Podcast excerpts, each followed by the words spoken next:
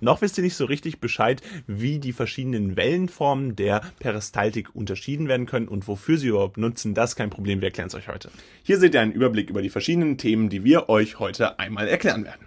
Und bevor das Video jetzt starten kann, wollen wir euch darauf aufmerksam machen, dass unser Kurs jetzt verfügbar ist. Das heißt, alles rund um die enterale Verschaltung und die Modalität, das werden wir euch heute in diesem Video erklären. Wir werden euch dafür natürlich auch diesen Kurs empfehlen, denn der hat Texte, Zusammenfassungen und Karteikarten zum Üben für euch perfekt auf die verschiedenen Klausuren und natürlich auch das Physikum zugeschnitten. Mit dem Code WELCOME bekommt ihr dort 20% und außerdem gibt's jetzt auch unseren großen Kurs rund um die gesamte Physiologie, Anatomie und Biochemie. Auch den könnt ihr gerne auschecken dann seid ihr natürlich optimal aufs Physikum vorbereitet. Ein bisschen Werbung in eigener Sache und jetzt geht's los. Gehen wir nun zunächst auf die Grundlagen der einzelnen Formen der peristaltischen Wellen ein, die ganz grundlegend wichtig für die enterale Verschaltung und Mortalität sind.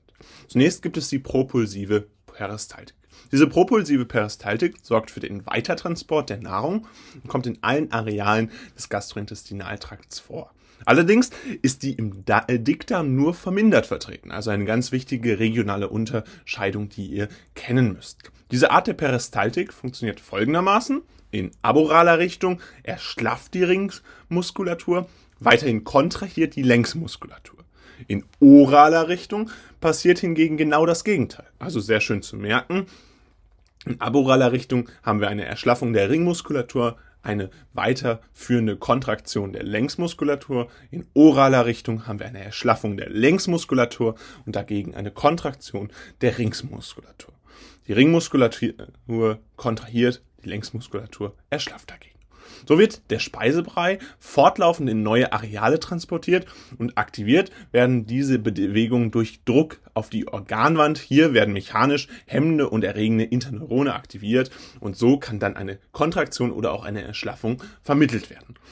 Die Retropulsion bezeichnet dagegen das Verschieben oder Zurückschieben von Nahrung aus dem Antrum zurück in den Magenkorpus. Daher auch der Name zurückschieben bzw. Retropulsion. Das ist ja letztendlich nur das lateinische Wort dafür. Verantwortlich dafür ist die Ringmuskulatur des Pylorus. Diese kontrahiert und sorgt so für eine weitere Durchmischung des Nahrungspreis. Erst wenn die Nahrung in ausreichendem Maß verkleinert wurde, erschlafft die Ringmuskulatur und die Nahrung gelangt in das Duodenum. Dann gibt es eine weitere Art der Peristaltik. Diese bilden werden durch die sogenannten Segmentationen gebildet. Diese sind in erster Linie im Dickdarm, also dem Kolon, wichtig und spielen dort eine Rolle. Hier kontrahiert sich in gewissen Abständen die Ringsmuskulatur. So werden dann zwischen diesen zusammengezogenen Arealen abgeschlossene Segmente gebildet und dies dient dann vor allem der Durchmischung und Speicherung. Und dann gibt es aber auch noch im Dünn- und Dickdarm Pendelbewegungen. Diese lassen sich dort feststellen und hierbei kontrahieren dann verschiedene Teile der Längsmuskulatur und verschieben so den Nahrungsbrei. Deswegen die Pendelbewegung. Dies dient dann natürlich ebenfalls der Durchmischung. Und zuletzt gibt es noch die Sphinkteren. Diese sind beispielsweise beim unteren Ösophagus-Sphinkter vorhanden und nutzen eine tonische Kontraktion. Der Ringmuskel bleibt dabei dauerhaft geschlossen, bis ein Signal zur Öffnung erfolgt und die Nahrung passieren kann. Wie diese Signale entstehen, werden wir noch später in diesem Video sehen. Es sei aber gesagt, dass diese Form der Kontraktion auch pathologisch sein kann. Beispielsweise bei verschiedenen Krankheiten dann eine Rolle spielt. Die Zeit, in der sich die Nahrung im Magen befindet, schwankt je nach Konsistenz, Menge und so weiter. Oft bewegt sich die Zeitspanne zwischen 30 und Minuten und drei Stunden und das heißt, hier durchlaufen wir ganz verschiedene Wellenformen in dieser enteralen Verschaltung beziehungsweise bei den verschiedenen peristaltischen Wellen. Das Video, was ihr euch jetzt hier angeguckt habt, ist jetzt leider vorbei. Allerdings haben wir noch ein weiteres Video, was euch sicherlich auch interessiert, denn es geht genau um dasselbe Thema und verstärkt da nochmal euer Wissen. Also bleibt jetzt dran und los geht's. Dann gucken wir uns die enterale Verschaltung an. Bereits jetzt wissen wir, dass die Zeit, in der sich die Nahrung im Magen befindet, schwanken kann. Das ist eine relativ große Zeitspanne zwischen 30 Minuten und drei Stunden und dann natürlich abhängig ist von den Eigenschaften der Nahrung, also von der Konsistenz und der Menge, die dann natürlich ganz klar einen Einfluss darauf hat, wie lange eine Nahrung entsprechend auch im Magen-Darm-Trakt dann vorhanden ist. Die Muskulatur des Darms besteht dabei im Wesentlichen aus einer Ring- und einer Längsmuskelschicht. Diese wird relativ autonom durch das enterische Nervensystem kontrolliert. Das heißt, wir haben ein komplett eigenes Nervensystem, was lediglich durch den Parasympathikus und Sympathikus natürlich aber weiterhin beeinflusst werden kann. Aber ganz wichtig ist, dass dieses System grundsätzlich autonom funktionieren kann. Man unterscheidet beim enterischen Nervensystem zwei Nervenplexus. Einmal den Nervenplexus Plexus myentericus. Dieser liegt zwischen der Longitudinal- und Zirkulärmuskulatur, also letztendlich die schlauen Wörter für Längs- und Ringmuskulatur. Er wird aber auch als Auerbach-Plexus bezeichnet. Bei fehlender Funktionsfähigkeit dieses Plexus fallen dann die benachbarten Muskelschichten aus. Dagegen gibt es den Plexus submucosus und der liegt in der Submucosa zwischen Schleim- und Muskelschicht. Er wird auch als Meissner Plexus bezeichnet und dabei innerviert er die Lamina muscularis mucosae. Diese ist eine feine Muskelschicht in der Tunica mucosa und vor allen Dingen für die feinen Darmbewegungen zuständig. Außerdem steht die Drüsensekretion der Darmschleimhaut unter seiner Kontrolle und deswegen hat der Plexus submucosus ähnlich wie der Plexus myentericus eine große Bedeutung. Im Fall der propulsiven Peristaltik sorgen Reflexe, die über beide Plexus laufen, für die Koordination der Bewegung. Zunächst betrachten wir einen Druckreiz in oraler Richtung. Hier wird ein hemmendes Interneuron aktiviert dieses inhibiert dann wiederum ein erregendes Motoneuron der Längsmuskulatur sowie ein hemmendes Neuron der Ringsmuskulatur. Wir haben ja gerade kennengelernt, dass diese Verschaltungen immer gegenläufig sind. Und deswegen ist es ganz logisch, dass wenn wir einerseits eine Aktivierung haben, auf der anderen Seite eine Hemmung haben. Die Folge ist, wie bereits beschrieben, in oraler Richtung dann ein Schluss der Ringmuskulatur statt und eine Erschlaffung der Längsmuskulatur. Aboral erreicht das sensorische Neuron nach dem Druckreiz ein aktivierendes Neuron. Dieses hat dann natürlich genau den gegenteiligen Effekt auf die gleichartigen Motorneurone der beiden Muskelschichten. Der Neurone des enterischen Nervensystems sind dabei kolligerner Art. Das heißt, wir haben hier eine cholinerge äh, Steuerung und hemmende Motoneuronen nutzen dabei Stickstoff und vasoaktives intestinales Peptid, also VIP abgekürzt.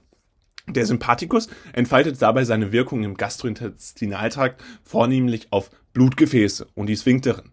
Er hat aber auch einen indirekten Einfluss, indem er über die direkte Hemmung des Parasympathikus so dessen Aktivität beeinflusst. Bei Sympathikusaktivierung erfolgt aber im Wesentlichen eine Herunterregulation des Gastrointestinaltrakts. Das ist ganz wichtig zu merken.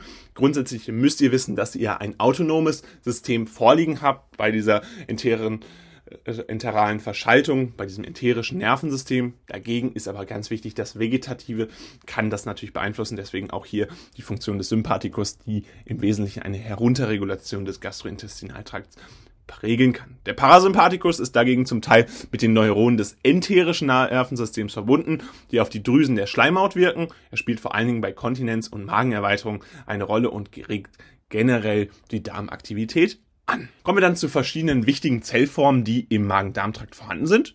Wichtige Zellen sind die sogenannten Kajalzellen, die sich in der Magenwand vorfinden lassen und diese Schrittmacherzellen depolarisieren spontan und sorgen so für eine regelmäßige Aktivität. Die entstehenden Potenziale werden durch spannungsgesteuerte L-Typ Calciumkanäle generiert und in Ruhe erreichen diese Potenziale allerdings nicht die Schwelle von minus 40 Megavolt, Millivolt, die es benötigt, um zusätzlich L-Typ Calciumkanäle zu aktivieren. Die bei Druckeinwirkung entstehende Erregung breitet sich dann in der Magenmuskulatur durch Gap Junctions aus und sorgt für eine peristaltische Welle. Man erkennt diese überschwelligen Potenziale anhand von Spike Bursts. Also ein ganz wichtiger Begriff, der sich darauf bezieht, dass sehr schnelle, sehr steile Potenziale entstehen und in der Ruhe erfolgen dagegen stille Erregungswellen mit einer Frequenz von circa drei pro Sekunde. Die Frequenz der Wellen nimmt allerdings von oral nach aboral zu. Also ganz wichtig, wir haben eine höhere Frequenz, wenn wir aboral schauen, als wenn wir oral schauen. Und bezogen auf den Ösophagus-Sphinkter gibt es eine weitere besondere Zellart, die den Tonus dieses Sphinkters herabsetzt und so eine Nahrungspassage zulässt. Die Rede ist von den sogenannten NANC-Neuronen, Non-Adrenergic Non-Cholinergic Transmitter. Diese benutzen Stickstoff und VIP, also das vasoaktive intestinale Peptid, als Transmitter. Diese NANC-Neurone werden dabei im folgenden klinischen Beispiel, was wir euch gleich noch erklären, nochmal relevant. Ganz wichtig ist, dass das hier insbesondere mit der Achalasie zusammenhängt und das sollte man typischerweise auch in der Vorklinik bereits wissen. In der Vorbereitung aufs Physikum kann euch das sicherlich helfen. Kommen wir dann zu einem kleinischen klinischen Exkurs, der sicherlich wichtig ist, um zu verstehen, warum wir dieses enterische Nervensystem uns so genau angucken, um zu wissen, warum die enterale Verschaltung und Motalität ein ganz wichtiger Begriff ist. Letztendlich kennt ihr alle diesen Begriff der Achalasie. Was sich dahinter verbirgt, ist letztendlich eine Störung der Peristaltis des Ösophagus. Der untere Ösophagus-Sphinkter ist hierbei maßgeblich an der Symptomatik beteiligt. Dieser ist durch einen Untergang der N1C-Neurone nicht mehr in der Lage, sich zu öffnen. Daher staut sich die aufgenommene Nahrung im Ösophagus und baut schließlich einen so hohen Druck auf, dass der Sphinkter letztendlich mechanisch gezwungen wird, sich zu öffnen. Wir erinnern uns, die NAN10-Neurone sind ja ein ganz wichtiger Bestandteil des Ösophagus-Sphinkters, denn dadurch wird eine Nahrungspassage ja zugelassen und die NAN10-Neurone benutzen ja NO und VIP als Transmitter und dann haben sie natürlich, wenn sie ausfallen, die, zur Folge, dass die Nahrungsaufnahme bzw. Nahrungsweiterleitung nicht korrekt ablaufen kann. Dies führt letztendlich auch zu Schmerzen, Dysphagie und Regulationen. Es wird angenommen, dass diese Krankheit eine Autoimmunerkrankung zugrunde liegt, deren Autoantikörper die hemmenden Neurone der Tonusmuskulatur als Ziel haben. Aktuell ist die Achalasie nur symptomatisch behandelt also ein ganz wichtiger Bestandteil der Therapie hier, die Ballondilatation oder auch Calciumkanalblocker, um die Muskulatur erschlaffen zu lassen und so den Muskeltonus zu senken.